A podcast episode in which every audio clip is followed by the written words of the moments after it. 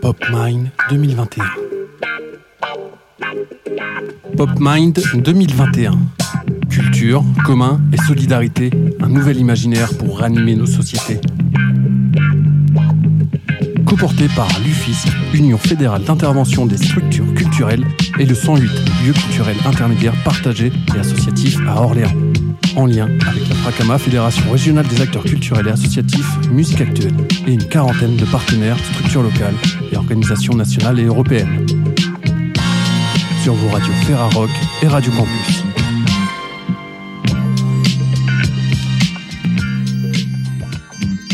À l'occasion du Pop Mind euh, à Orléans, les radios du réseau Ferrarock et du réseau Campus France vous proposent une émission spéciale d'une heure trente autour des droits culturels. Pendant cette heure et demie ensemble, nous allons recevoir de nombreux invités qui viendront sur notre plateau pour nous parler des différentes thématiques phares de cet événement. Et alors, peut-être, chers auditeurs, que vous ne connaissez pas Lufisque Brice, il me semble que tu as un invité en mesure de nous en dire plus. Tout à fait, Mélissa. Notre premier invité est Alban Cogrel, directeur de la FAMDT, Fédération des acteurs et actrices des musiques et danses traditionnelles et membre du conseil d'administration donc de l'UFISC la structure qui, qui porte notamment ce Pop Mine. Avec lui, nous allons parler de droits culturels, d'ESS, économie sociale et solidaire, et de diversité culturelle. Euh, Alban Cogrel, bonjour et bienvenue sur la radio de la Ferrarock et du réseau Campus France. Bonjour. Avant toute chose, euh, avant de passer aux droits culturels, est-ce que tu pourrais nous présenter un petit peu l'UFISC et le Pop Mine, cet événement? Bah, bien sûr, en quelques mots, euh, pour rappeler un peu d'où ça part, cette histoire de, de l'UFISC, donc euh, littéralement Union fédérale des structures d'intervention culturelle. Euh, c'est une histoire qui a déjà un peu plus de 20 ans, qui se constitue en 98, notamment par rapport à, la question, à une question fiscale, dont le terme UFISC, notamment sur le fait de pouvoir permettre de penser un mode d'organisation propre au champ euh, associatif culturel. Donc euh, ça s'était euh, ça s'était cristallisé à ce moment-là, notamment dans une période d'instruction fiscale de 98 et puis en discussion avec Bercy pour se dire finalement qu'est-ce qu'on a qu'est-ce qu'on est en capacité de pouvoir penser et représenter collectivement en tant qu'association culturelle avec nos spécificités d'employeurs culturels, c'est-à-dire des employeurs associatifs, mais inscrits dans un, un, entrepreneuriat collectif et citoyen. Et donc ça part de là, euh, cette histoire-là, et, donc du coup petit à petit euh, se constitue euh, un tissu, je dirais, d'acteurs auto-organisés qui se regroupent, qui se fédèrent. avec et puis aujourd'hui qui représente 17 organisations professionnelles alors avec une particularité et une singularité c'est qu'il y a à la fois des organisations professionnelles fédérales donc des structures euh, comme la Fédération nationale des arts de la rue, comme euh, nous en tant que fédération qui représentons euh, les acteurs des musiques et danses traditionnelles, ou comme la Fédélima qui est sur les lieux de musique actuelle, ou des acteurs comme comme la Ferrarock également et, et, la Frappe, les artistes plasticiens, voilà, et également des syndicats euh, donc euh, des organisations professionnelles entendues au sens de la représentativité, donc euh, en capacité de peser aussi sur les droits du travail et de porter la voix de ces acteurs-là. Et notamment, on, y retrouve le SMA, le syndicat des musiques actuelles, le SINAVI, le syndicat des arts vivants, ou le SCC, le syndicat du cirque et de la création. Donc aujourd'hui, l'UFISC fédère 17 organisations euh, voilà, qui se reconnaissent autour d'un manifeste, le manifeste de l'UFISC pour une autre économie de l'art et de la culture, et qui tentent en tout cas de pouvoir euh, penser un espace socio-économique spécifique du champ des arts et de la culture, c'est-à-dire d'avoir une capacité euh, en tant qu'organisation nationale, régionale et syndicale de pouvoir se dire finalement, on n'est ni dans le champ du tout privé lucratif, on n'est pas des acteurs privés, euh, on va dire, au sens euh, de la loi du marché, on va dire ça comme ça. Mhm.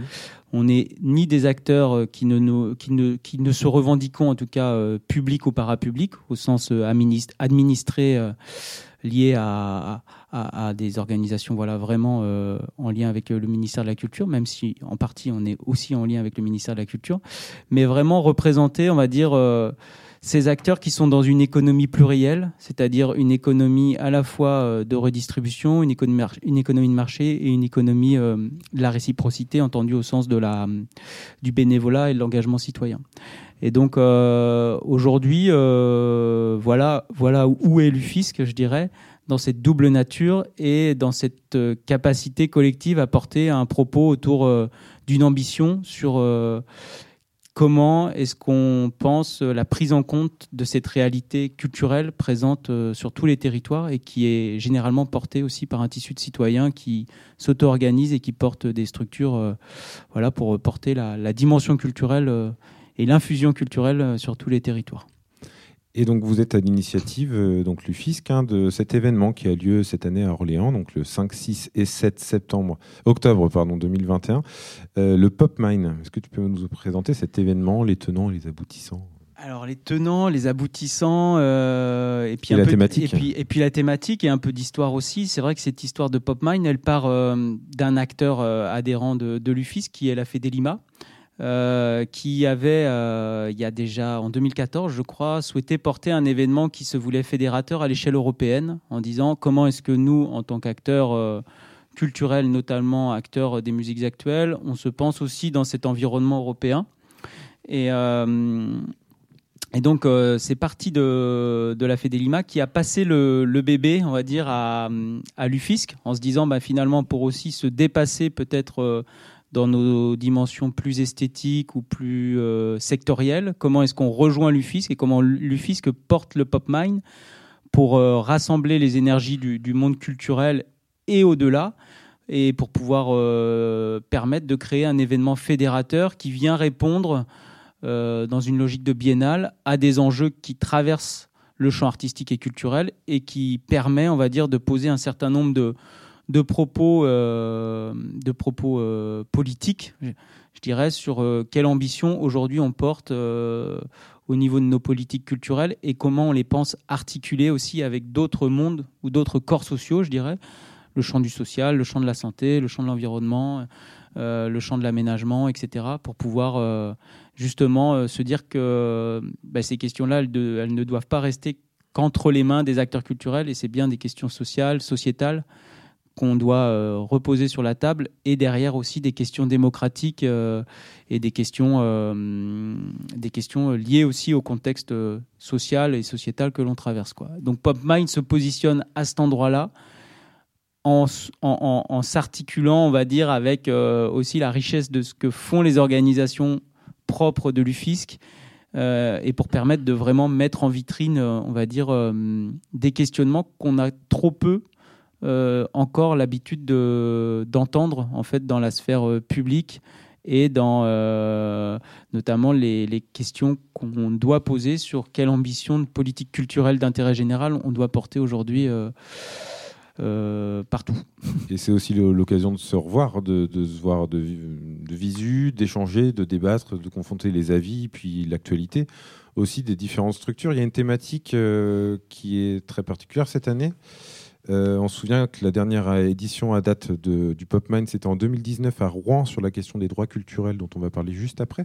Mais cette année, euh, peux-tu nous présenter la thématique de ce PopMind de 2021 alors cette année, la thématique générale ou le fil rouge général, euh, on l'a intitulé culture avec un S commun et solidarité, un nouvel imaginaire pour ranimer nos sociétés alors cette thématique, elle a été euh, travaillée, c'est vrai, pendant une période de pendant la période de confinement. On a vécu aussi la crise sanitaire qu'on vit d'ailleurs toujours, hein, mais euh, en tout cas, euh, ça a été constitué à ce moment-là. Et il y a eu une énergie collective qui s'est organisée ou auto-organisée autour d'un espace collectif qu'on a monté pour pouvoir accompagner les structures sur toute la période de crise sanitaire et pour pouvoir porter cette voix. Et parallèlement à ça, en effet, il y a eu un, gros hum, travail collectif pour euh, euh, se dire ben, comment est-ce que euh, comment est-ce que demain on, est en capacité peut-être de reposer des nouvelles briques pour penser de nouveaux imaginaires. Donc ça s'est vraiment monté, constitué de cette manière-là, tout en essayant de prendre en compte, on va dire sociétalement ce qu'on traverse, c'est-à-dire une crise sanitaire, des, une des crises écologiques, une crise des inégalités, une crise démocratique. Donc, mmh. comment est-ce que, à partir de finalement cette dimension un peu systémique, on repose des fondamentaux et un peu d'imaginaire, un peu de désir et un peu d'envie pour pouvoir penser demain. Quoi. Donc, donc, donc enfin, Lufisque et donc le Pop Mine euh,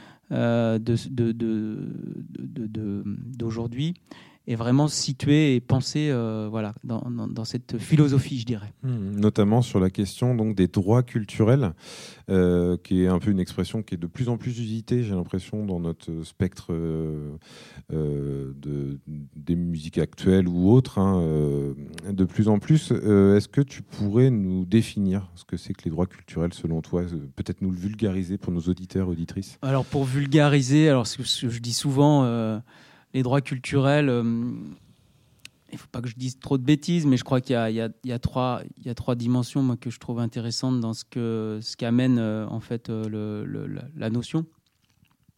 je dirais même le concept qui est devenu opératoire, c'est-à-dire comment aujourd'hui cette notion des droits culturels ou ce référentiel s'inscrit aussi dans les pratiques et permet, va dire, d'amener des, évolutions ou des démarches de progrès au niveau des organisations du champ artistique et culturel. Je crois qu'il y a trois choses. Les droits culturels, c'est plus de pouvoir d'agir, c'est-à-dire euh, plus de, mise en capacité. Donc, euh, je dirais euh, également relié à plus d'empowerment, de pouvoir d'agir au sens de l'empowerment, au sens de ce que raconte comment Amartya Sen. Plus de capacité, de mise en capacité collective et plus de liberté. Et donc, ces trois termes se relient en fait pour pouvoir réaffirmer euh, un petit peu ce que je disais tout à l'heure, euh, cette dimension euh, voilà, de la comment la, culture et la dimension culturelle s'inscrit aussi au cœur des démarches et des parcours des personnes dans leur parcours de vie et dans leur citoyenneté et dans leur engagement du quotidien. Et ça, ça traverse et ça transpire en fait tous les, tous les systèmes d'action des organisations et après, euh, évidemment, les droits culturels, c'est relié à la question des droits humains, les droits humains fondamentaux. Euh, donc, moi, je le détache jamais de cette dimension-là, qui renvoie en fait à la qualité de la relation et, euh, et, tout simplement à l'enjeu démocratique de se dire dans quelle société et dans quel monde on souhaite construire nos, nos, imaginaires pour le coup. Et donc, c'est vrai qu'on en parle beaucoup.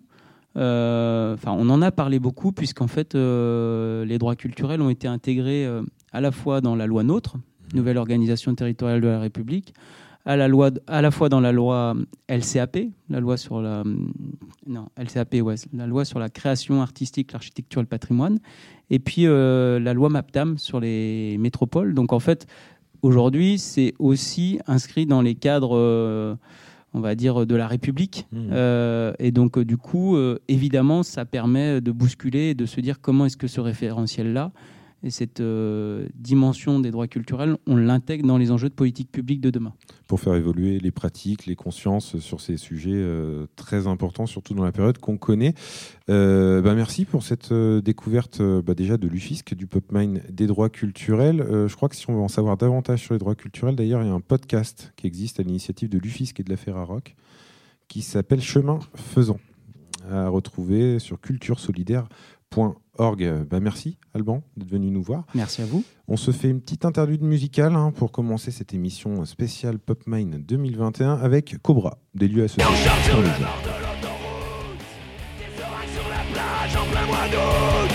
Des milliers d'ados en crise identitaire En perte de confiance sans aucun repère Fugueuse de 13 ans en quête de sensations Éducateur pour répondre à tes questions Des centres de formation pour les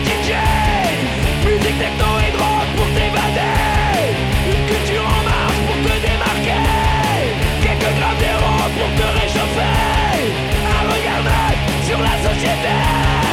À regarder sur la sexualité. Quelle solution au problème des jeunes d'aujourd'hui? Le communisme pour concert gratuit. Atelier bio animé par des hippies. Des anciens toxicos animent des débats. Des ressortissants font du bénévolat.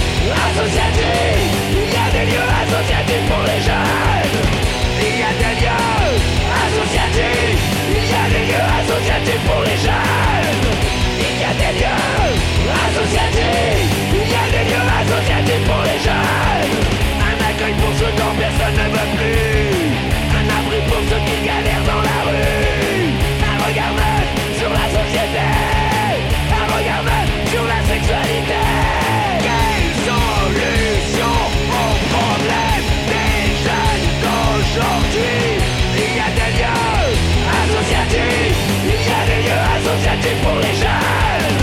Il y a des lieux associatifs Il y a des lieux associatifs pour les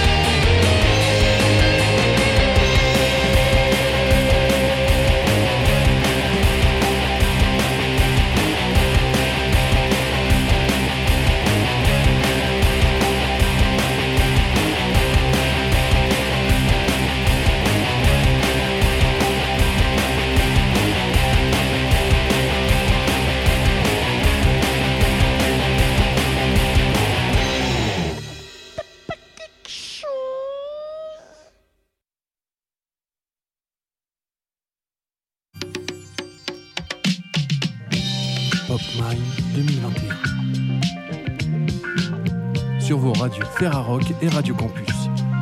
Depuis le 108 lieu culturel intermédiaire partagé et associatif à Orléans. Merci à Alban Cogrel d'être venu sur ce plateau. Il est toujours là et l'émission se poursuit avec une nouvelle invitée. Nous avons le plaisir d'accueillir sur notre plateau Shirley Harvey. Bonjour. Bonjour. Shirley Hervé, directrice de Bien commun, et il me semble que tu es aussi l'une des rédactrices principales de ce manifeste pour une autre économie de l'art et de la culture. Il a écrit pardon, en 2007. Alors ce matin, il y avait un atelier justement autour de, de ce manifeste. Alors peut-être veux-tu déjà nous donner à voir ce qui s'est dit ce matin dans cet atelier? Alors, je veux juste rectifier, je suis pas, enfin, j'ai participé à l'écriture, mais j'ai coordonné en fait euh, le groupe qui a rédigé le, le manifeste, voilà. Euh, alors, euh, pour ce qui c'est, bah écoutez, en fait, euh, c'est ce que je disais euh, euh ce matin à l'atelier. la vocation de, du manifeste, quand on l'a écrit, c'était d'être évolutif et d'être enraciné sur le terrain. Donc, j'étais doublement contente parce que, en fait, on revenait aux origines du manifeste, qui était justement d'être en prise avec avec le terrain. alors, je, je globalement, il y a eu pas mal de matière et c'était assez intéressant. en plus, demain, on va pouvoir le mouliner avec deux chercheurs, donc ça sera super. Euh, et euh, oui, oui, il y avait des choses intéressantes. notamment, on a vu des des termes qui sont un peu obsolètes. Euh, en plus, ben, Lufix se positionne sur l'ESS et effectivement, le l'ESS n'apparaît aucunement euh, dans le manifeste. On parle de tiers secteur, etc. Donc effectivement, euh, voilà, il y avait des choses. voilà, il y avait, on parlait d'éco-responsabilité, de, de pour ce qui est des relations au travail, euh, bah, le comment dirais-je, des, des, des, travailleurs, on va dire, vous les comme ça, qui sont plutôt en difficulté, hein, avec beaucoup de souffrance au travail. Euh, et, puis, euh, euh, qu'est-ce qu'on a évoqué? On a évoqué plein de choses. mais je me souviens pas de tout, mais enfin, en tout cas, il y avait, en tout cas, moi, j'étais ravie parce que il y avait plein, plein de choses qui apparaissaient et il y a de quoi faire. Quoi. Et alors, parmi les participants à, cet atelier, il y a euh, des personnes qui ont cité d'autres structures potentielles pour euh, euh, cette économie sociale et solidaire. Il a été question des SIC et des SCOP. Et donc, on s'est demandé aussi si le modèle associatif n'était pas un peu périmé. Ah, alors là, on va aborder un sujet qui me, qui me tient beaucoup à cœur parce que justement, je reviens d'un atelier où justement on a évoqué la question associative. Est-ce que oui ou non, c'est opportun pour ce type d'activité? Et euh, Bertrand Krill, qui fait partie euh, des, vétérans, euh, j'adore sa manière très pédagogique d'expliquer les choses. Et parce que l'atelier portait essentiellement sur les arts visuels et justement il y avait constamment un parallèle entre les arts visuels et l'art du spectacle vivant. Et Bertrand Krill disait que les arts vivants, on est des travailleurs depuis longtemps et que donc du coup c'est pour ça que on est dans un statut de, de salarié. Et à un moment il abordait la question, c'est que il n'y a pas de statut adapté ou pas adapté. En fait, c'est un choix, une posture qu'on fait.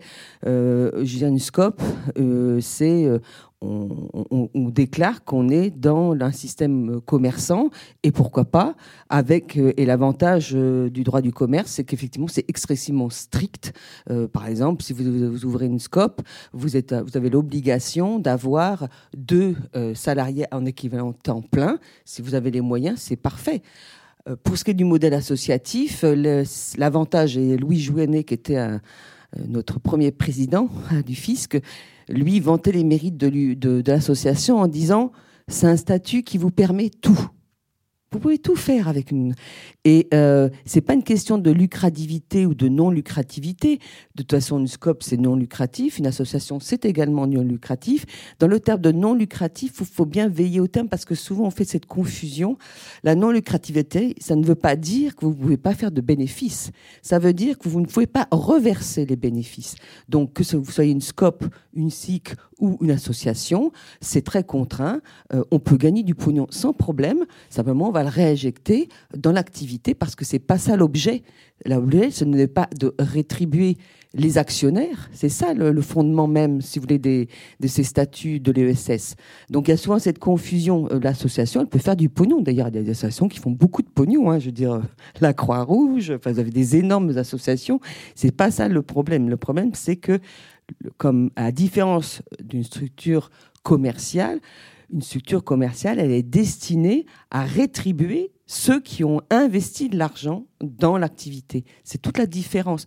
Donc, euh, il faut pas moraliser, quoi. Je veux dire, je pense qu'on choisit un statut en fonction d'un contexte, en fonction d'un objet, en fonction d'un projet, mais il n'y a pas un il n'y a pas un statut moins que l'autre. Alors après, vous m'arrêtez parce que je vais être très longue. Euh, par exemple, bon, on a évoqué ce matin, euh, et bon, c'est un sujet qui est assez récurrent dans le monde associatif, en tout cas dans le spectacle vivant, c'est le fait qu'il y a gestion de fait, gestion de droit, c'est-à-dire qu'effectivement, les, les gestionnaires de droits sont alors souvent, on trouve sur cet exemple, c'est euh, c'est mon père, ma sœur qui fait qui est président de l'association. Euh, et puis en fait, ceux qui gèrent pour de vrai, ben, ce sont les artistes, euh, les metteurs en scène, etc. Mais je pense qu'il faut pas positionner la problématique là-dessus, quoi. Un bénévole euh, peut tout à fait, c'est même si votre frère, votre sœur, je veux dire, des commerçants, ils font travailler toute la famille. Hein, pas, ça pose pas plus de problèmes que ça.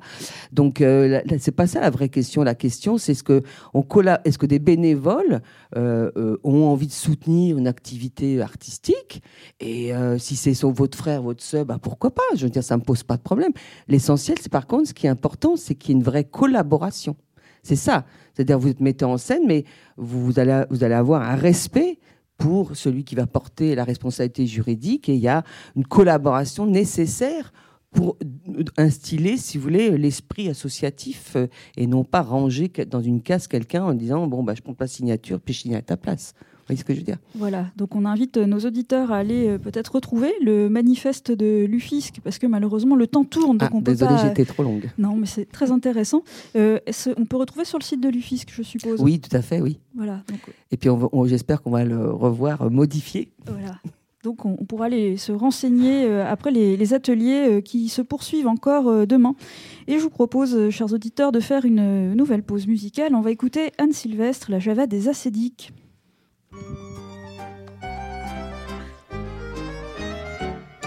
Mais qu'est-ce qui, qu'est-ce qui nous fabrique avec leurs acédiques Il paraît qu'ils sont pas contents, mais qu'est-ce qui leur prend Je les rencontre rue Bergère. Y en a qui exagèrent, sur le trottoir j'en vois qui pleurent, j'ai pas mes heures. Ils bossent une heure, ça en fait douze. Qui s'étonne pas qu'on les jalouse. Qu'ils soient chômeurs, moi ça me résiste. Ils sont artistes. C'était les intermittents, les intermittents, les interminables. Tout le temps comme des clignotants, un côté brillant, un côté minable. J'aurais pas cru que de faire le con, ça soit un métier pour de bon. Qu'est-ce qui, nous trafique avec leurs acédiques Paraît même qu'il y en a qui trichent en remplissant leurs fiches. Tous ceux qui passent à la téloche, ils s'en foutent plein les poches. Sans doute que ceux qu'on voit jamais, ils sont mauvais. Et toujours, toujours ils se plaignent. Moi je trouve ça mériterait des beignes. Ils ont qu'à se lever le matin, comme les copains. C'est eux les intermittents, les intermittents, les interminables. Tout temps comme des clignotants, un côté brillant, un côté minable. J'aurais pas cru que de faire la fête, ça vous donnait des points de retraite. Types qui se syndiquent, vu que leurs acédiques, ils y comprennent pas grand chose. ils en tiennent une dose, ils font la queue pendant des plombes. Des fois, il y en a qui tombent, ils ont jamais le papier qu'on veut, ils refont la queue. Je te le dis, moi faudrait qu'on me paye pour aller mendier mon oseille, même que souvent ils la reçoivent pas avant des mois. C'est eux les intermittents, les intermutants, les interminables. Tout le temps comme des clignotants, un côté brillant, un côté minable. Faut croire que les coups de pied au cul, c'est remboursé par la Sécu.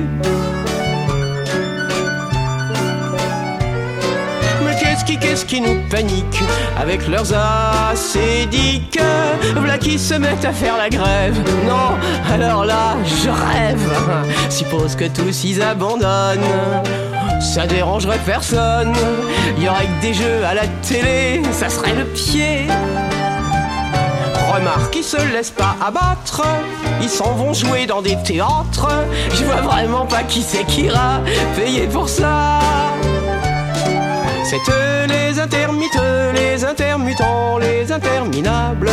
Tout temps comme des clignotants, un côté brillant, un côté minable. Je parie que tordus comme ils sont, ils vont même en faire des chansons. C'est eux les intermites, les intermittents, les interminables. Tout temps comme des clignotants, un côté brillant, un côté minable. PopMine 2021. Sur vos radios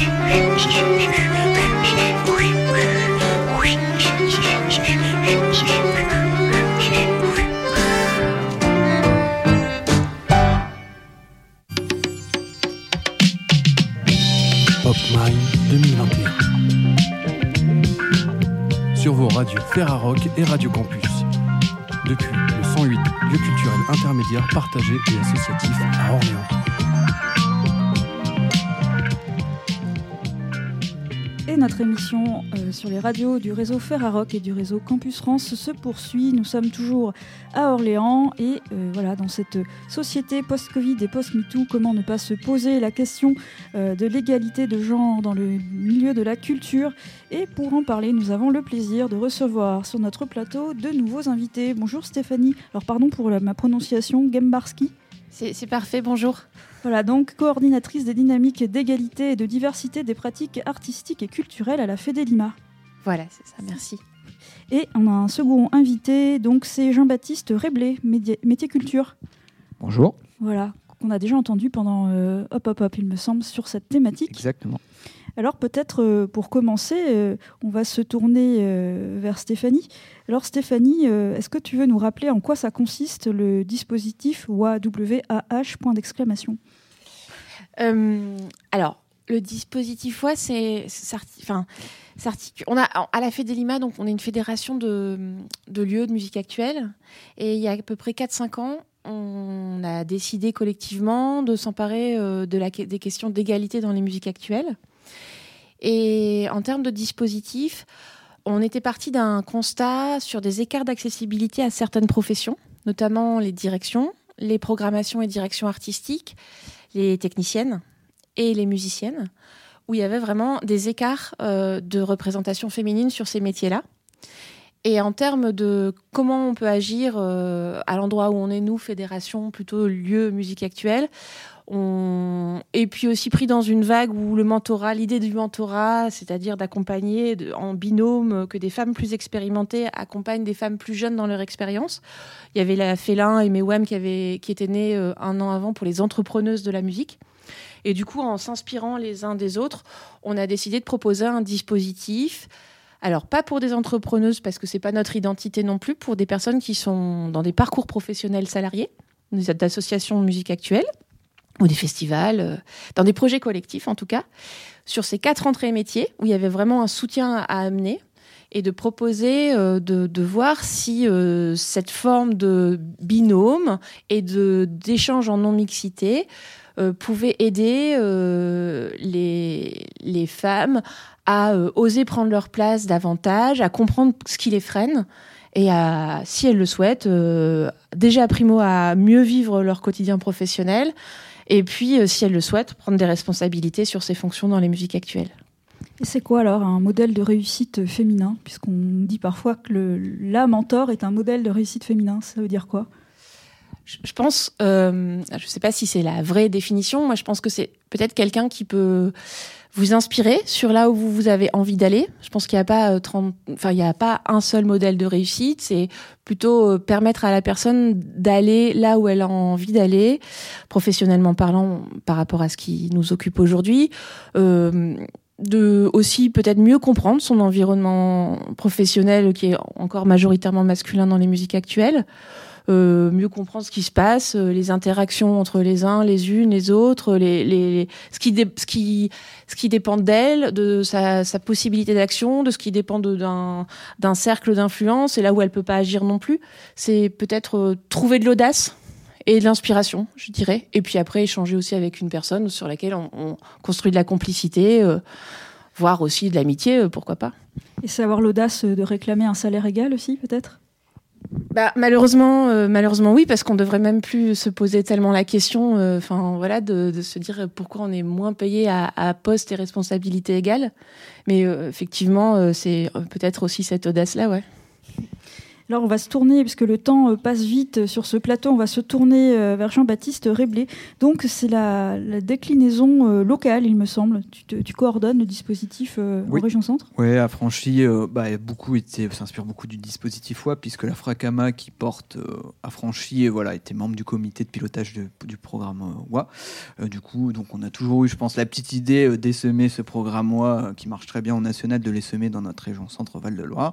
ce qu'on a pu commencé donc en février 2021, voilà, puisque le programme est actif depuis ce moment-là, euh, avec des spécificités régionales, bah déjà voilà le périmètre de la région centre, et aussi la volonté de l'élargir un petit peu plus large que les musiques actuelles. Euh, on l'a élargi au spectacle vivant justement dans le cadre du projet de métier culture, voilà, qui est un projet autour de l'emploi, de la formation, des compétences dans la culture en région centre et qui est porté administrativement par la Fracama, mais voilà, affranchi est porté, on va dire, cette année par la Fracama et le, via le projet métier culture.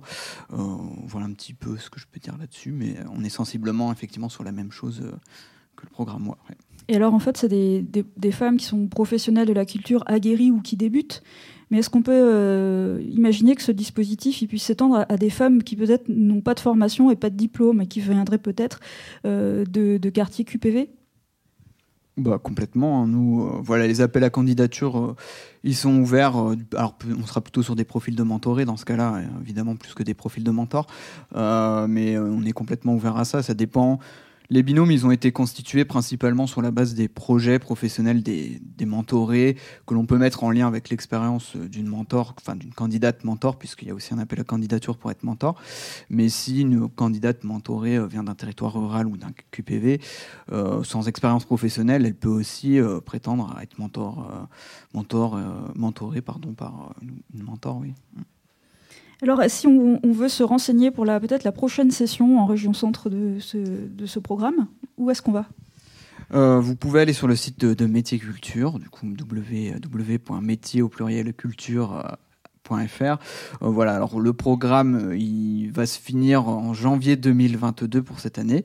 Les dates sont pas encore euh, calées pour la session suivante, mais les appels à candidature devraient avoir euh, être ouverts pardon à partir du printemps 2022, donc je pense vers mars avril, euh, sur une durée d'un mois et demi, donc pour candidater pour être mentor et mentoré. Merci Jean-Baptiste Réblé. Alors qu'en est-il du dispositif OA Où est-ce qu'on se renseigne? On s'inscrit? Euh, alors nous, on commence la deuxième édition depuis juin 2021. Euh, voilà. Euh, après, c'est aussi une expérience collective parce que c'est pas non plus quelque chose qui est force. Enfin, ça, se construit aussi avec le groupe, avec nous, c'est 14 binômes par exemple, avec les pers personnes qui participent. Je sais pas si on, a déjà la maturité pour le voir comme quelque chose de, stable, de chaque, édition, on n'a fait qu'une édition, là c'est la deuxième, et on teste des choses aussi. On part, de, on part quand même d'un réseau de structures culturelles qui s'empare d'un chantier. Euh, on apprend aussi en faisant aussi. Donc après, il y a une plateforme qui s'appelle WA, on appelle tout WA, nous comme ça, euh, voilà, qui est euh, www.wah-égalité.org, où il y a des infos. Et après, je pense qu'aussi ce genre de dispositif, ça, ça repose beaucoup sur euh, qu'est-ce que les personnes qui participent donnent et qu'est-ce qu'elles reçoivent. Mais je ne sais pas s'il y a un chemin tout établi ou qui pourrait se, qui pourrait se, comment dire, se modéliser en fait. Je, je des vraies questions je, qu'on, expérimente au cours, mais qui sont aussi la richesse, je pense, de ce type de dispositif. Merci Stéphanie Gembarski. Donc on mettra les liens de ces dispositifs sûrement dans le podcast de cette émission. Et je vous propose de faire une pause musicale. On va écouter Manfield Tia, Le monde du silence.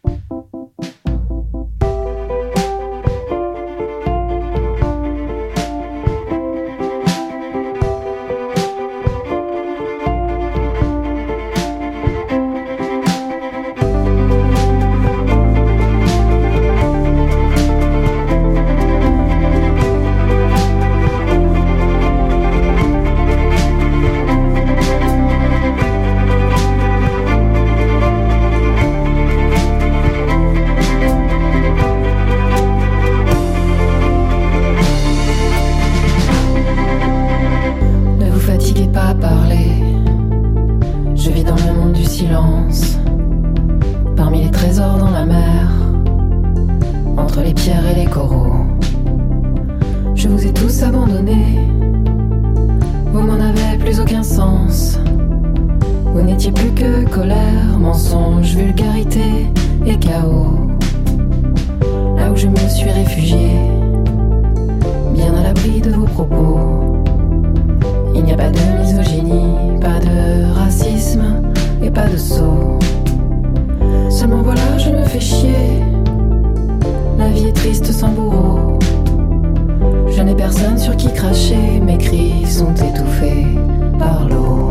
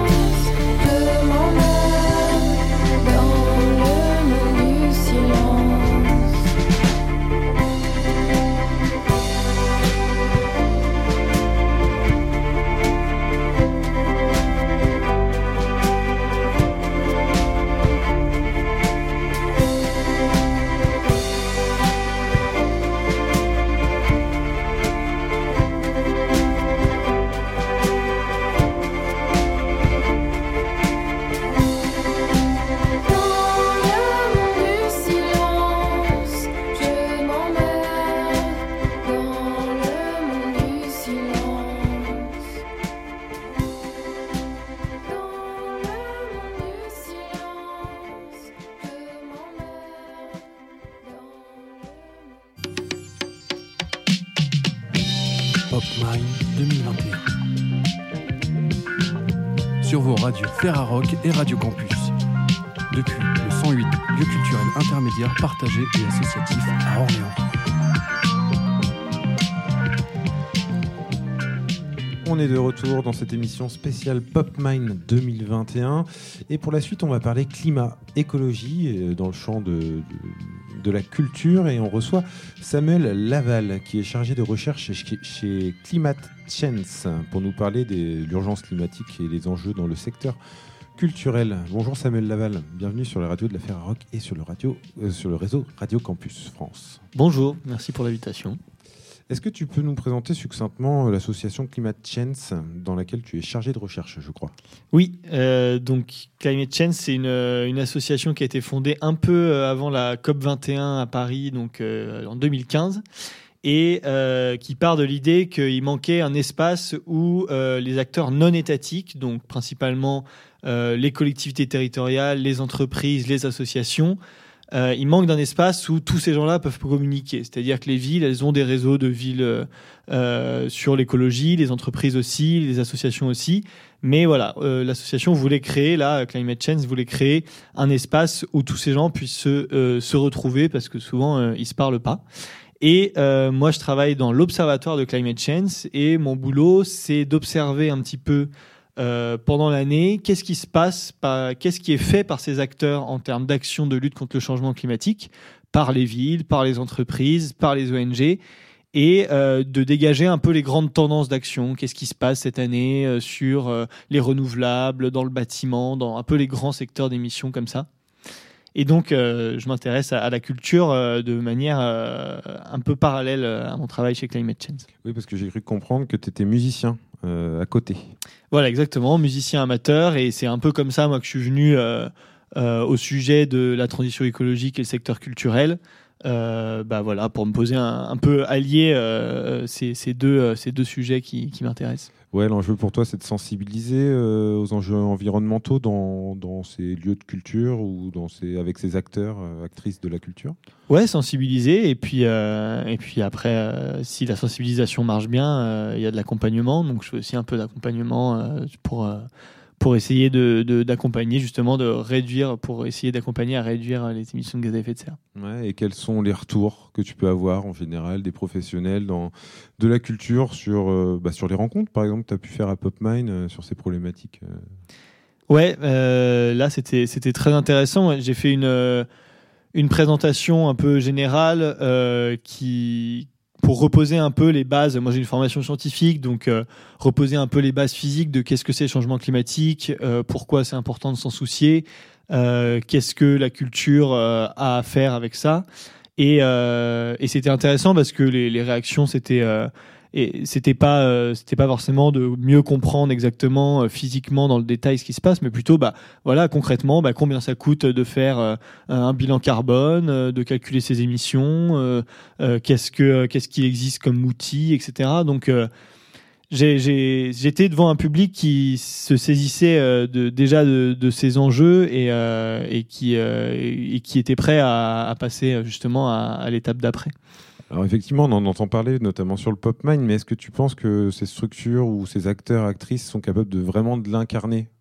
Et si oui, quelles sont les, les actions concrètes qu'il faudrait euh, mettre en place hein, pour diminuer euh, les émissions de gaz à effet de serre, par exemple, ou autres euh, Qu'est-ce qu'on pourrait faire? Est-ce que c'est s'adapter, ralentir euh, On parle de décroissance, par exemple? Ouais. Euh, la question de l'incarnation, du coup, c'est un peu la question aussi de la, visibilité. Est-ce qu'il faut que ce soit euh, les stars, par exemple, qui euh, qui, promeuvent le fait de réduire un petit peu les émissions de gaz à effet de serre je pense que c'est important et je pense aussi que des réseaux qui sont, enfin les réseaux qui sont là à PopMind et qui sont pas forcément connus du grand public, ben, ont un rôle très important à jouer là-dedans parce que individuellement en fait en tant que structure ou en tant qu'artiste c'est assez dur enfin on peut faire des on peut faire des actions euh, un peu techniques c'est-à-dire euh, qui sont assez euh, qui nécessitent de se poser ensemble euh, faire une réunion et de dire ah oui bon on va quand même manger un petit peu moins de viande l'année prochaine choses comme ça euh, mais en réseau, en fait, on peut donner une ampleur tout de suite plus intéressante de, de- parce que, bah, en fait, euh, en tant qu'artiste, il y a plein de choses qui vont euh, dépendre des salles, des, des, des producteurs, etc. Etc. Enfin, voilà, Euh, c'est c'est intéressant en PopMime parce que justement, on peut à la fois casser les silos entre les différents métiers, entre les différentes filières culturelles. euh, et donc, euh, là, il y a eu des, des échanges intéressants à ce titre euh, après la conférence. Et est-ce que tu penses pas que après bah, tout ce qu'on entend euh, sur l'écologie, le rapport du GIEC par exemple, faudrait pas que ça devienne tout simplement la priorité euh, number one de ce secteur culturel, euh, la prise de conscience, enfin pas que la prise de conscience, mais clairement des actions concrètes euh, pour réduire tout ça. Enfin, Je pense que c'est, je pense que c'est une priorité aujourd'hui d'être conscient de ce problème et d'être conscient de son impact et euh, de, bien réfléchir à euh, où est-ce qu'on veut agir, mais aussi éventuellement de dire bah voilà là en fait je veux pas agir. Par exemple euh, bah je veux pas euh, annuler mon festival parce qu'en fait la meilleure manière de pas émettre de gaz à effet de serre c'est de pas avoir de culture Mm. et d'être conscient que bah euh, voilà moi sur ces lignes là je suis prêt de bouger. Sur ces lignes là je suis conscient que ça a un impact carbone. Mais en fait je décide de ne pas bouger parce que sinon bah mon activité n'a plus aucun intérêt etc donc la priorité euh, je pense que c'est une priorité d'avoir conscience de ces enjeux mais euh, mais que bah si on lui donne la priorité absolue on fait plus rien. Donc faut c'est une question d'équilibre euh, pour chaque structure.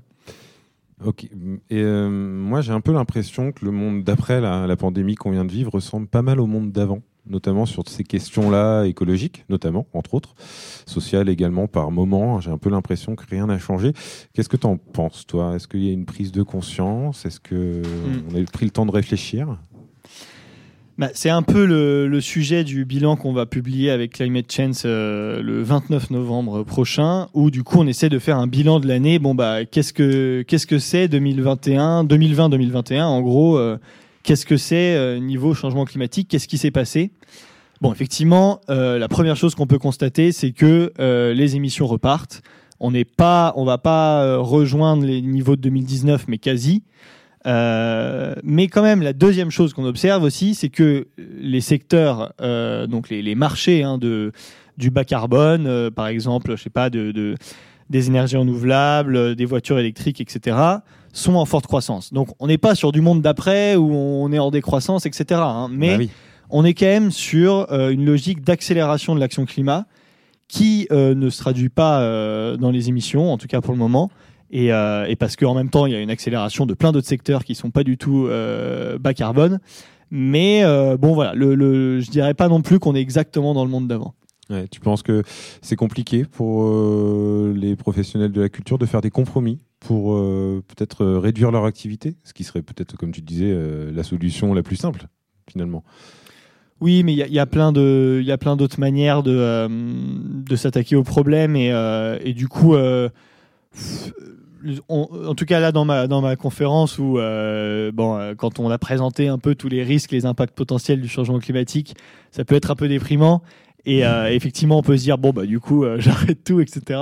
Mais euh, mais en fait, j'ai essayé de montrer que bah ça peut aussi être vecteur de nouvelles idées, de nouvelles manières de, de faire de la culture. qui, qui peuvent être intéressantes et puis source de, de, de, de plein de créations encore. Quoi. Est-ce que, question un peu bête, est-ce que tu penses qu'il y a du greenwashing dans la culture? Alors, euh, du, du greenwashing au sens de délibérément euh, mettre en avant des actions euh, en disant qu'elles ont un énorme impact, alors qu'en fait elles n'ont pas du tout d'impact. Franchement, impossible à dire. Pour- je vais dire non, comme ça je suis sûr de ne pas m'attirer d'ennemis. Par contre, ce qui est sûr, c'est qu'il y, y a quand même un, un manque, euh, un manque peut-être de, de compétences ou de d'avoir des, les- des bonnes idées sur les ordres de grandeur, de qu'est-ce qui émet beaucoup de gaz à effet de serre, qu'est-ce qui n'en émet pas beaucoup. Euh, sur les éco-cups, par exemple, c'est un sujet qui a été beaucoup traité euh, par les événements, par les festivals. Euh, donc au niveau déchets, bon c'est bien, ça réduit les déchets. Au niveau gaz à effet de serre, par exemple, produire des éco-cups euh, chaque année euh, pour un festival, euh, en termes de gaz à effet de serre, on s'y retrouve pas par rapport à des, gobelets en plastique. Il faudrait par exemple que les, les éco-cups soient pas millésimés, qu'elles puissent être réutilisées tous les ans, euh, si jamais, en tout cas, en termes de gaz à effet de serre, on voulait avoir un, un réel impact. Donc voilà, je pense qu'il peut y avoir parfois comme ça des décisions et l'énergie qui est mise dans des choses qui finalement, en termes de gaz à effet de serre, euh, vont pas avoir tant d'impact que ça. Et est-ce que tu fais de la pédagogie aussi auprès des musiciens et musiciennes, enfin artistes en général, sur ces questions-là Ou est-ce que le, euh, combat, enfin l'action de Climate Change euh, concerne seulement les acteurs euh, professionnels de la culture? Non, à, Climate Change, euh, là, là, moi, je suis à PodMind euh, de manière indépendante de Climate Change. À Climate Change, on, s'est intéressé un peu à la culture il y a quelques années. Euh, maintenant, euh, plus beaucoup parce que euh, man- pas- pas- par manque de financement à l'époque. Euh, ça reviendra peut-être. euh, en tout cas, je l'espère. Euh, moi, effectivement, euh, du coup, en parallèle, j'ai cette activité de, de sensibilisation et d'accompagnement. Donc, euh, donc voilà, c'est plus par ce biais-là euh, que, que, que j'accompagne. Et alors niveau les, les musiciens, euh, enfin les artistes en général, est-ce qu'il y a des actions concrètes hein, qu'on peut peut-être euh, envisager pour euh, encourager euh, la, la- la continuité du vivant, Ouais. pour, pour dire ça? Dans le Alors- routing par exemple euh, Dans le quoi, pardon? Dans le routing, les, les Ouais. tournées. euh, Oui, oui, bah, par exemple, euh, pour citer deux exemples un peu phares, euh, déjà les, riders éco-responsables, c'est-à-dire bah, par exemple le fait de, dire bah, vous inquiétez pas, on vient avec euh, nos gourdes, euh, pas besoin de bouteilles en plastique, ou alors de dire euh, on est végétarien et du coup de demander des plats végétariens. Euh, ça, c'est une, première étape euh, qui n'aura pas des conséquences. euh, énormes mais qui peut quand même euh, celui qui est le rider ah tiens ouais d'accord euh, il y a ce sujet qui arrive et puis petit à petit euh, ça peut prendre et euh, oui, effectivement, deuxième chose assez phare pour les artistes, c'est les tournées euh, éco-conçues. Essayer de pas faire euh, des tournées en étoile, euh, euh, une date, euh, une date à, ch- à chaque bout du, du continent ou du monde ou de la France. En plus, c'est moins puis, fatigant, hein, en plus, c'est moins fatigant, tout à fait. Donc, euh, effectivement, essayer de, de tracer un chemin un peu cohérent euh, sur les tournées. Ouais. Ouais, des fois, ça, ça paraît un peu complexe. Eh bien, écoute, euh, merci Samuel d'être venu nous voir hein, pour nous parler euh, de, donc, de cette association dont tu es cherche- euh, chargé de recherche, donc Climate Change. On peut retrouver Ouais. des informations sur Internet hein, Ouais, sur internet, euh, climatechange.org. Ouais. Super. On va se faire une petite pause musicale avec Arnaud Aymar dans son projet Paco chante la paix avec le titre Sauver la Terre. 2, 1, 2, 3, 1, 2, 1, 2, 1, 2, 3, 1, 2, 1, 2, 1, 1, 3, 1, 2.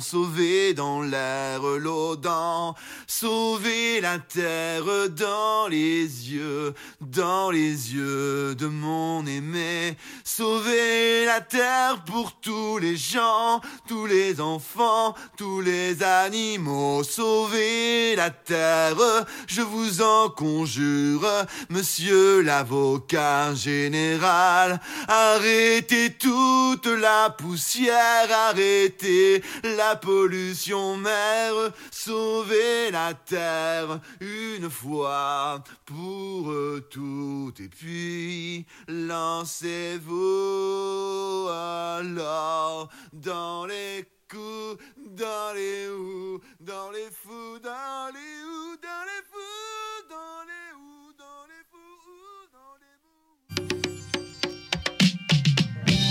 Pop Mind 2021. Sur vos radios Ferrarock et Radio Campus. Depuis le 108, lieu culturel intermédiaire partagé et associatif à Orléans.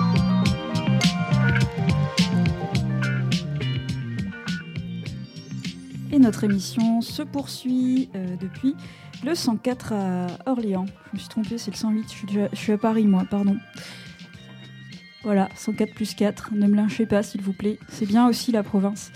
Et voilà, donc euh, nous recevons sur ce plateau un- une nouvelle invitée, Stéphanie Noël, bonjour. Bonjour. Alors Stéphanie Noël, Théâtre des Minuits, membre du réseau Alice, Association des lieux intermédiaires et indépendants en région Centre Val-de-Loire. Voilà, donc euh, ce matin il y avait euh, un atelier sur la culture dans les lieux intermédiaires et tiers-lieux. Alors peut-être tout d'abord, euh, rappeler c'est quoi un tiers-lieu? Voilà, on n'a pas assez de temps. On n'a pas assez de temps, c'est un des grands sujets, effectivement, euh, de, définir euh, un tiers-lieu, de définir un lieu intermédiaire indépendant. Euh, on, va dire, pour faire rapidement, que tiers-lieu, c'est tous les lieux qui font tiers, qui sont des lieux de rencontre, de croisement, des lieux hybrides et, et, où les gens se rencontrent et partagent et font citoyenneté. Et parmi eux, euh, il y a les lieux intermédiaires indépendants qu'on peut aussi appeler tiers-lieux culturels, pour faire vite. Voilà, donc ça veut dire que euh, partout en France et même dans le monde, il y a des lieux à géométrie variable, euh, avec des buts et des activités différents? Oui, tout à fait. tout à fait. C'est les lieux ont existé avant qu'on les nomme tiers-lieux, bien sûr.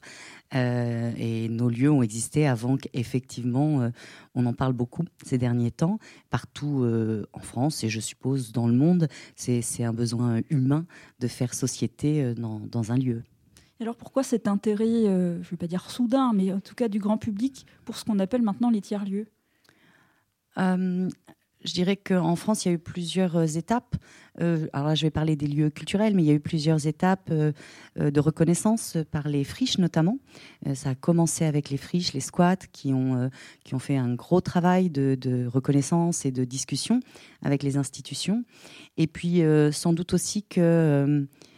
que tous ces lieux, qu'ils soient culturels ou autres, répondent à, des besoins sur des territoires, que ce soit en milieu rural ou en milieu urbain, là où sans doute euh, le monde a beaucoup changé et où certains services n'existent plus, où euh, il n'y a plus euh, tous les cafés, il n'y a plus l'aide qu'on peut trouver, ou la, chaleur humaine qu'on peut trouver, ou, le questionnement et les réponses, ou parfois même juste un endroit où on peut se réfugier quand on a une différence. Eh bien, les tiers-lieux sont, sont venus répondre à ça, chacun à leur manière, parce que chaque territoire est différent. Est-ce que c'est une délégation de service public, un tiers-lieu? Alors, pour parler légalement, parfois. parfois, il y a délégation de service public. Euh, après, dans les faits, euh, on s'accorde sur le fait qu'on a une mission de service public. Effectivement, on rend un service public au sens large. Alors comment ça marche en fait là? Comment ça c'est géré au quotidien un tiers-lieu? Euh, Comment on se positionne euh, euh, comment dire, vis-à-vis d'un d'un pouvoir politique local peut-être? Et hum, c'est difficile de répondre aussi, euh, euh, de répondre simplement parce que euh, chaque lieu est différent, parce que chaque lieu se constitue des gens qui sont dedans à la rencontre des gens qui sont autour sur un territoire. C'est pour ça qu'on a une pluralité de gouvernance, une pluralité de euh, même de thématiques. Vous allez trouver des lieux qui vont faire du numérique et de la culture euh, et euh, des crevettes, et vous en allez avoir un autre qui va faire café-concert et coworking. Enfin, il, y a, il y a vraiment une pluralité parce que ça répond, ça épouse le territoire où ça s'installe. Ça, c'est une première chose. La deuxième, effectivement, pour répondre plus précisément, je, crois, oui, qu'une des premières euh, choses qu'un lieu fait, c'est de se tourner vers les élus de proximité, parce que eux aussi répondent aux problématiques de leur territoire.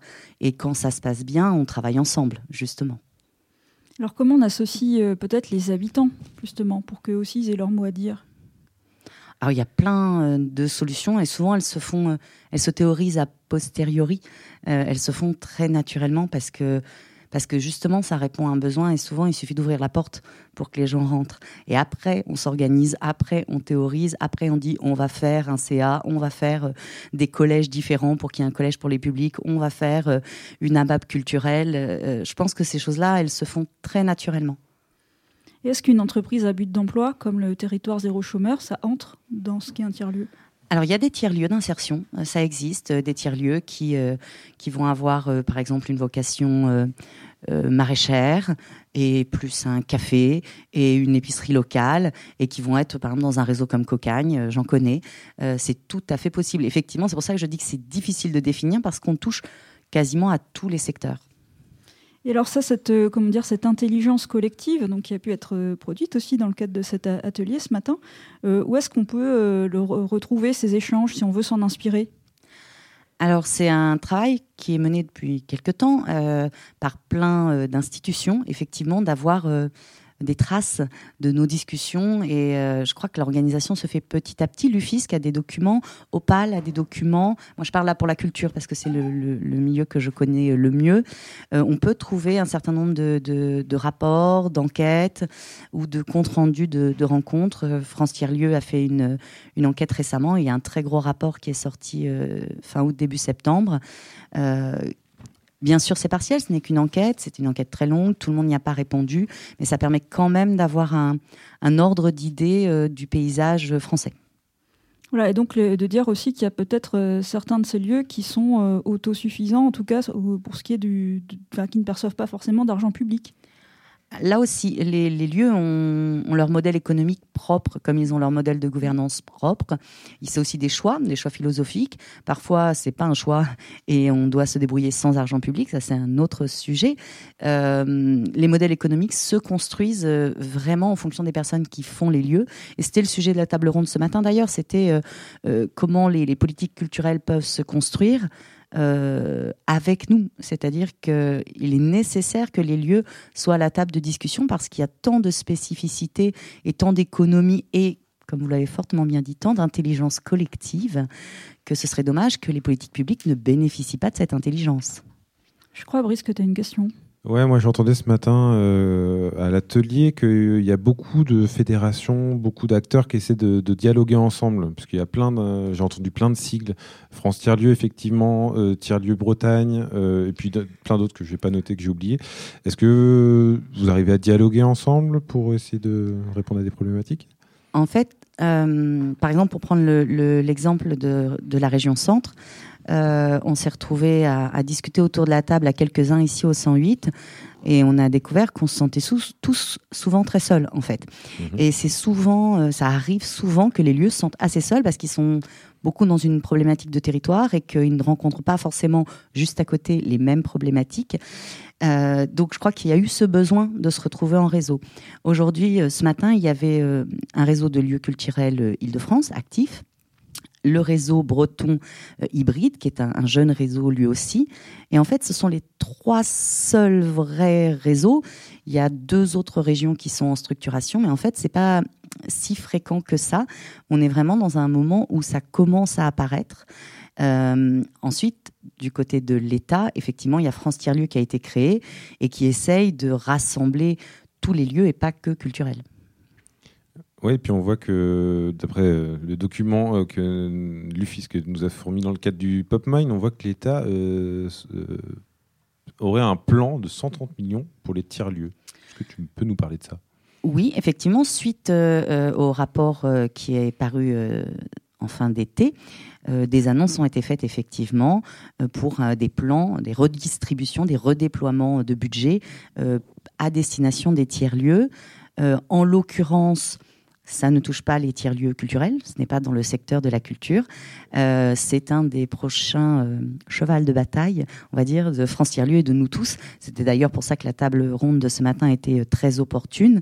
C'est que le, rapport a montré que 26% des lieux, euh, des tiers-lieux en France étaient culturels. Et ça, euh, c'était pas euh, évident avant. Il faut rappeler que France Tiers-Lieu s'est d'abord créé sur un rapport sur les espaces de coworking. Et quand ils ont commencé le rapport sur les espaces de coworking, eh ben, forcément, un lieu de résidence d'artistes a dit bah, nous, on, on fait du coworking puisqu'on est plein d'acteurs et qu'on partage un lieu de répétition. Et ça a ouvert la porte à tout, hein, on n'a pas été les seuls. Et ça a créé le premier rapport sur les tiers-lieux et non pas les espaces de coworking. Puis là, on est au deuxième rapport. Les lieux culturels avaient été très discrets et absents sur le premier. Là, ils sont très présents. Et euh, on l'a vu, euh, ça, vient de toute une longue discussion, mais on l'avait déjà vu en Nouvelle-Aquitaine, euh, où la, que je pas de bêtises, la fabrique des tiers-lieux, je crois, le collectif des tiers-lieux, avait déjà remarqué que 60% des lieux avaient des activités culturelles et qu'environ un quart étaient en, en thématique majeure culturelle. Donc même ceux qui ne sont pas des tiers-lieux culturels, euh, vous avez des maraîchages où il y a euh, un café, où il va y avoir des concerts, des lectures, des spectacles, etc. Donc la culture est très présente dans ce milieu et pour l'instant a été euh, peu considérée. Je vois que nous a rejoint sur le, le plateau Jean-Baptiste Jobard. J'ai vu que tu prenais des notes. Donc, euh, qu'est-ce que ça t'inspire, toi, les tiers-lieux? Bah, là, euh, immédiatement, ça m'inspire une question euh, teintée d'inquiétude, parce que tu parlais de 130 millions redéployés. La question, c'est où est-ce qu'ils ont été pris, du coup? Alors là, euh, ça atteint mes limites de compétences euh, de financement public, mais fondamentalement, ils n'ont pas sorti 130 millions d'un chapeau. C'est des politiques qui n'ont sans doute plus le même impact et les mêmes utilités et qu'on redéploie sur quelque chose de plus, pour eux, utile. Donc les tiers-lieux. Mais ils n'ont pas inventé de l'argent, clairement pas. Là, cette émission, elle est ou elle sera euh, écoutable sur les radios, les radios du réseau Ferrarock et du réseau, du réseau Radio Campus France. Est-ce que pour illustrer, euh, tu aurais des exemples de tiers-lieux culturels à nous citer dans certaines villes? C'est dur parce que si j'en cite quelques-uns, c'est pas juste pour les Alors, c'est autres. pour ça que j'ai dit des exemples. Euh, nous, euh, au réseau Alice, on est un peu plus d'une vingtaine. Euh, c'est des lieux qu'on peut voir en métropole, comme ou en, en grande zone urbaine, comme à Tours, le 37e ou le Polo, ici le 108 à Orléans, mais il y a aussi euh, un tas de lieux en milieu très ruraux. Je pense au, au Carrois, à la carrosserie Meignier, au Luisan, au Moulin Bleu, euh, au Cheptel à l'Écoum, euh, à la Grange d'Adrien, à la Grange de Jean et Faustin. Parce qu'il faut dire qu'il n'y a pas que des friches industrielles, il y a aussi des friches euh, agricoles. C'est un mot qu'on ne cite jamais, mais beaucoup de nos lieux sont installés dans des anciennes fermes. Euh, donc il y a aussi des friches agricoles. Enfin voilà, on est euh, plus d'une vingtaine. Je suis désolée pour tous ceux que je n'ai pas cités. Merci beaucoup Stéphanie Noël d'être venue euh, nous parler des tiers-lieux. On va faire une pause musicale dans cette émission. On va écouter Didier Super, Manipulez-nous mieux. Alors ça c'est ma chanson que j'ai écrite pour faire trembler tous les gouvernements du monde. On est perdu, on croit plus rien, même les vieux ils ont capté qu'en fait notre président c'est pas lui qui dirige vraiment, que nos vrais chefs c'est des banquiers qui ont réussi mieux que lui. Et c'est pour ça, droite ou gauche, eh ben non ça reste à droite, tout le monde sait qu'on gagne les élections comme on vend des yaourts, simplement en passant à la télé tous les jours, même ma mère elle a capté que la crise n'existe pas, c'est l'invention de certains gros riches pour vendre nos usines aux Chinois. Tout le monde a compris que les infos, ça sert juste à nous faire peur en nous montrant la merde des autres pour qu'on se contente de la nôtre. Alors vous, les beaux costards qui décidez de notre sort, ne nous laissez pas comme ça, ça fait trop peur, faites un effort. Manipulez-nous mieux, manipulez-nous Vos piscines en fermant nos usines. Mais putain, faites-nous rêver, faites-nous croire que vous nous aimez. Manipulez-nous mieux. Manipulez-nous mieux. Servez-vous dans nos frigos, nos impôts c'est déjà cadeau. Mais faites-nous croire qu'il y a des martiens, ça fera moins peur que croire en rien. Dans les écoles. Demandent qu'à croire cette histoire Que si au pays des barbus, y en a qui nous veulent pas du bien C'est juste à cause d'une religion. Et donc ça n'a aucun lien Avec les militaires qu'on leur envoie Régulièrement pour leur bien. Manipulez-nous mieux. Manipulez-nous mieux. Allez, juste un petit effort,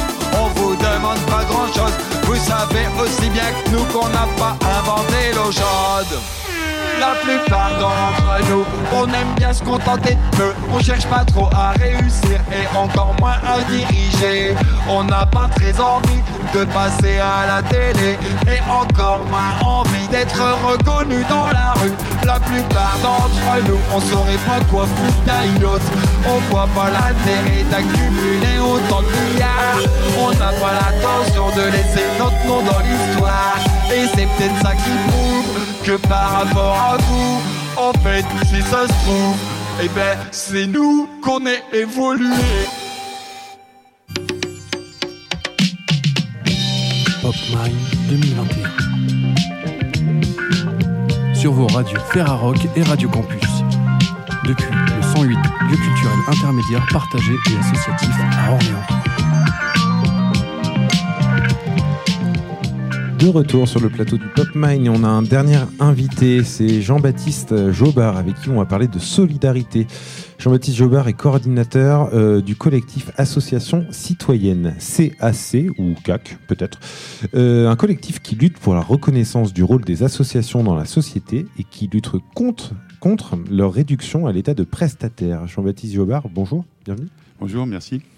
Alors, avant de commencer à parler de solidarité euh, et de gouvernance et de démocratie participative, où on parlera de tout ça, euh, avant tout, une chose euh, en question à ce que j'ai pu lire donc, sur Internet, hein, l'objet de, du CAC, un collectif association citoyenne, que peut-être d'abord tu peux nous présenter. Ben, je peux le présenter en revenant sur son histoire en 2010, au moment de sa création, avec euh, quelque chose qui est maintenant un peu tombé dans, euh, dans l'oubli, mais qui est très important, qui est euh, qu'à l'époque c'était François Fillon, Premier ministre, et qu'il a édicté à ce moment-là une circulaire, donc la circulaire Fillon, qui tendait, à, enfin qui prenait prétexte en fait de, de l'adaptation du droit euh, européen en droit français pour réduire les différences entre les associations et les entreprises. Et donc euh, le CAC est euh, un- une sorte de sursaut citoyen euh, pour protester contre, contre ça. C'est une, une protestation qui a pris la forme d'un recours devant le Conseil d'État qui a été débouté, mais c'est pas grave puisque la dynamique a été créée en fait de, de se rassembler, euh, de rassembler des militants associatifs de différents domaines pour lutter contre ce processus de marchandisation. C'est-à-dire euh, le fait que les associations sont de plus en plus poussées vers le marché et donc dénaturées. Et donc c'est pour garder euh, cet ADN associatif, y compris dans les relations donc avec les collectivités territoriales, puisque la tendance de fond, c'est quand même qu'on soutient de moins en moins euh, l'initiative euh, citoyenne, associative, qu'on lui demande de plus en plus de se mettre dans les fourches codines des politiques publiques, et que pour caricaturer, les associations sont tendanciellement de plus en plus simples exécutantes de politiques publiques qui sont décidées sans elles. Donc c'était ça en fait à la base le CAC. Ou peut-être un peu récupéré parfois. Complètement. D'où euh, d'où le fait qu'on prend au sérieux la co-construction pour faire en sorte que ça soit pas un euh, 20 mots et que, par exemple, avec l'UFIS, que ça nous a conduit à une recherche-action de, de, de deux ans sur la co-construction euh, qui a commencé par définir les termes parce que co-construction, c'est c'est pas pareil que concertation, consultation, coproduction, co-gestion, etc., etc. Et puis aussi à essayer de voir un peu les conditions de réussite de la co-construction, euh, parce qu'en fait, euh, ce qu'on dit souvent, c'est qu'on défend mieux le monde associatif quand on envisage aussi euh, la lutte commune contre le démantèlement des services publics et la défense de l'action publique de manière générale, quoi. Oui, donc ça répond un petit peu à ma question qui était que effectivement l'objet c'est de lutter pour la reconnaissance du rôle des associations, ça on l'a compris, mais de lutter également contre leur réduction à l'état de prestataire, mais prestataire de quoi exactement, euh, de qui? Bah, prestataires de collectivités territoriales qui souvent ont de moins en moins de moyens. C'est-à-dire que c'est souvent euh, des associations pauvres pour les pauvres, du coup. Souvent bénévoles, peut-être Souvent bénévoles. Alors, du coup, on peut voir les traductions de cette lame de fond, notamment sur, euh, sur l'emploi. C'est-à-dire que on a déjà, on a parfois parlé de, de, de cinquième fonction publique, mais une fonction publique low cost, qui serait les salariés associatifs, qui sont de plus en plus amenés à, à accomplir des missions de service public, mais sans les moyens qui vont avec, et au prix euh, d'un travail associatif. Alors ça, c'est notamment bien, bien documenté par le syndicat ASSO, qui est euh, très précaire, euh, très, euh, très féminin aussi, avec beaucoup de temps partiel, subi, de contrats courts, etc. Donc un des objets également, c'est de créer une espèce de solidarité, de, de, par- de, de démocratie participative. Euh, concrètement, vous y prenez comment pour essayer de créer des, Alors, des liens? Le plus simplement du monde, c'est-à-dire qu'on fait des réunions et on voit ce qui en sort. Je caricature, mais en tout cas, l'objet, c'est de dire que le CAC est un espace de travail ouvert où peuvent venir ceux qui veulent pour euh, mettre en commun ce qu'ils comprennent de ce qui leur arrive en tant qu'association. Et la mise en commun permet euh, d'identifier des outils d'autodéfense euh, ou de contre-attaque pour justement être plus fort en tant que monde associatif. Euh, ce qui n'est pas évident parce qu'on a quand même l'habitude de fonctionner par secteur d'activité. Donc, euh, par exemple, le fait de, que des gens de l'UFISC découvrent qu'ils sont dans les mêmes combats que des gens de la FSGT dans le milieu sportif ou des gens de l'association Sciences Citoyennes dans le domaine sciences et techniques, etc. Pour nous, c'est très très important parce que ça crée une, une, une, une, une force. Alors après, comment on traduit ça concrètement? Ben, Par exemple, on a une, une université populaire où euh, à la fois on présente des ouvrages qui traitent de l'évolution du monde associatif et puis on essaie de faire remonter ce qu'on appelle les savoirs associatifs, c'est-à-dire les savoirs issus de la base, quoi, enfin de la pratique. Et vous êtes situé où? Alors bah, du coup c'est un collectif national. Ok. Mais euh, les bureaux sont à Paris, euh, mais ça ne veut pas dire grand-chose parce qu'en fait on est amené à, à bouger un peu partout. Donc on peut vous solliciter euh, dans le cas de questionnements sur euh, l'environnement associatif. hein. Ouais, tout à fait. Et d'ailleurs, euh, on a sorti un livre là, collectif qui s'appelle Quel monde associatif demain, qui est, une qui est un encouragement à justement participer à des débats comme ça sur la base du livre. On n'a pas beaucoup parlé, euh, j'ai l'impression, Mélissa, de la, pandémie là, pendant ce plateau d'une heure et demie qui va pas tarder à finir. Euh, et là, euh, bon, ça fait bientôt un an et demi. Hein. C'est pas tout à fait fini, on l'a entendu tout à l'heure d'ailleurs. Un an et demi à être qualifié de non essentiel. Bon, pour ce qui est de la culture, mais j'imagine peut-être le secteur associatif en, général. hein, il y avait que peut-être l'économie qui comptait, le truc très lucratif. Se fédérer, peut-être qu'il est grand temps, mais comment concrètement Alors, je Est-ce que pense. ça se fédère un monde associatif?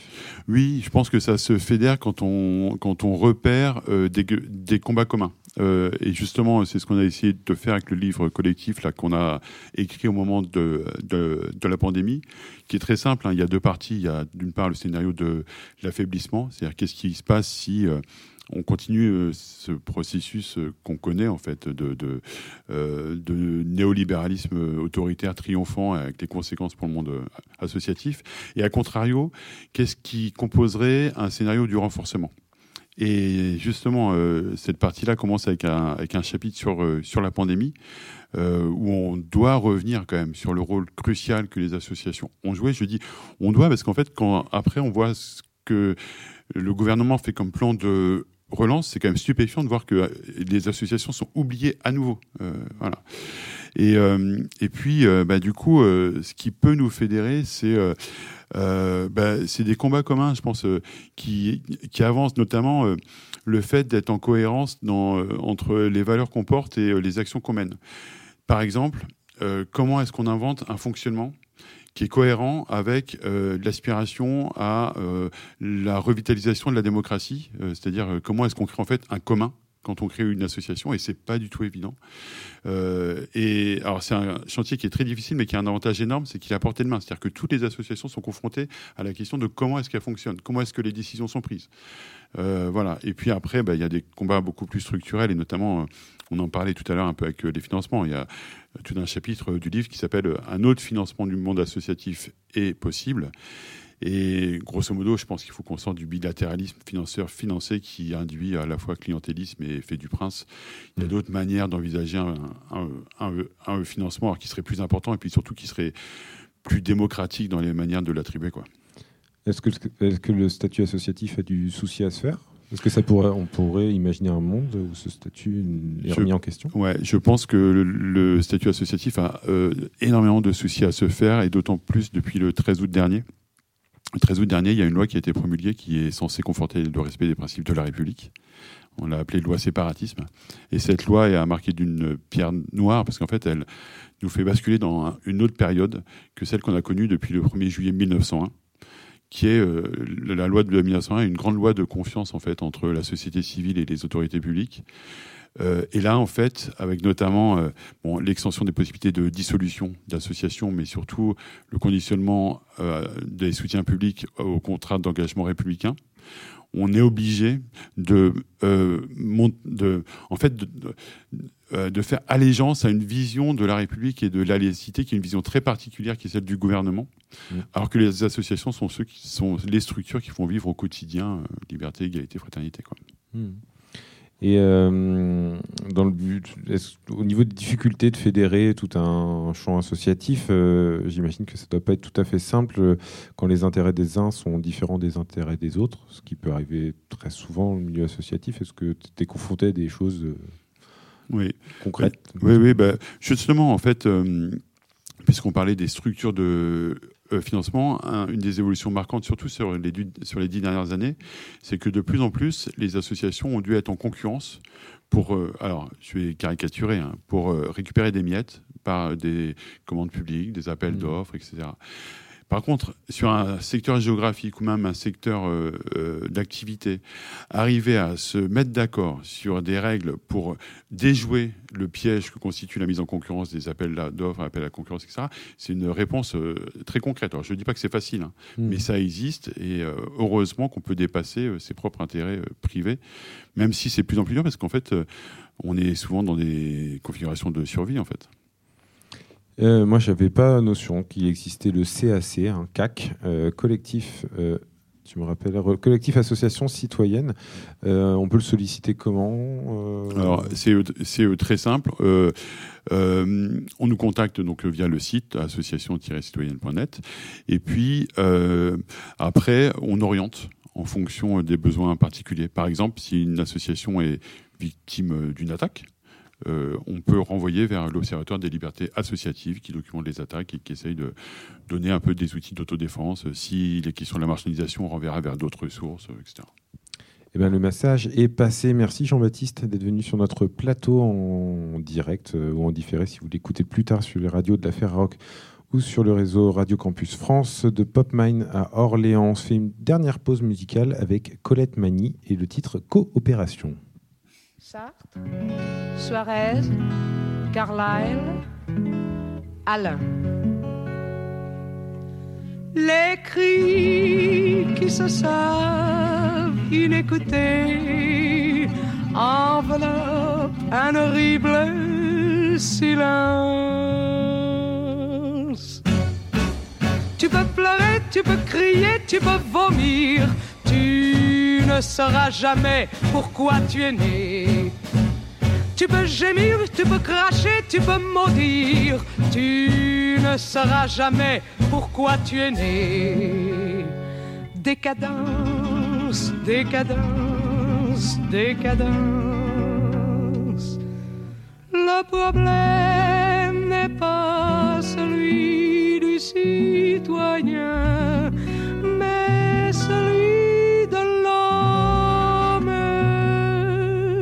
Lorsque l'humanité sera enfin sage, nous passerons de la compétition dans l'individualisme à l'individualité dans la coopération.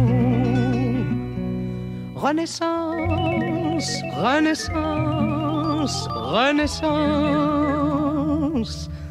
Quand tu pourras douter et croire, douter et agir, douter et vouloir, tu seras sauvé lorsque l'humanité sera enfin sage. Nous passerons de la compétition dans l'individualisme à l'individualité dans la coopération. Sur la terre aux hommes au cœur ouvert.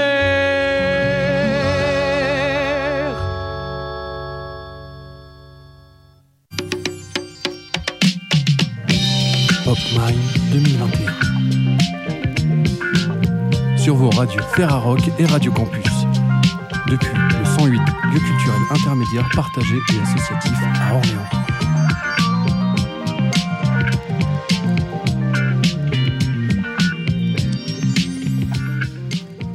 De retour euh, pour finir euh, ce plateau en direct de Popmine ou en différé si vous l'écoutez plus tard sur la radio de la Ferrarock ou sur le réseau Radio Campus France. Euh, Mélissa, merci. hein.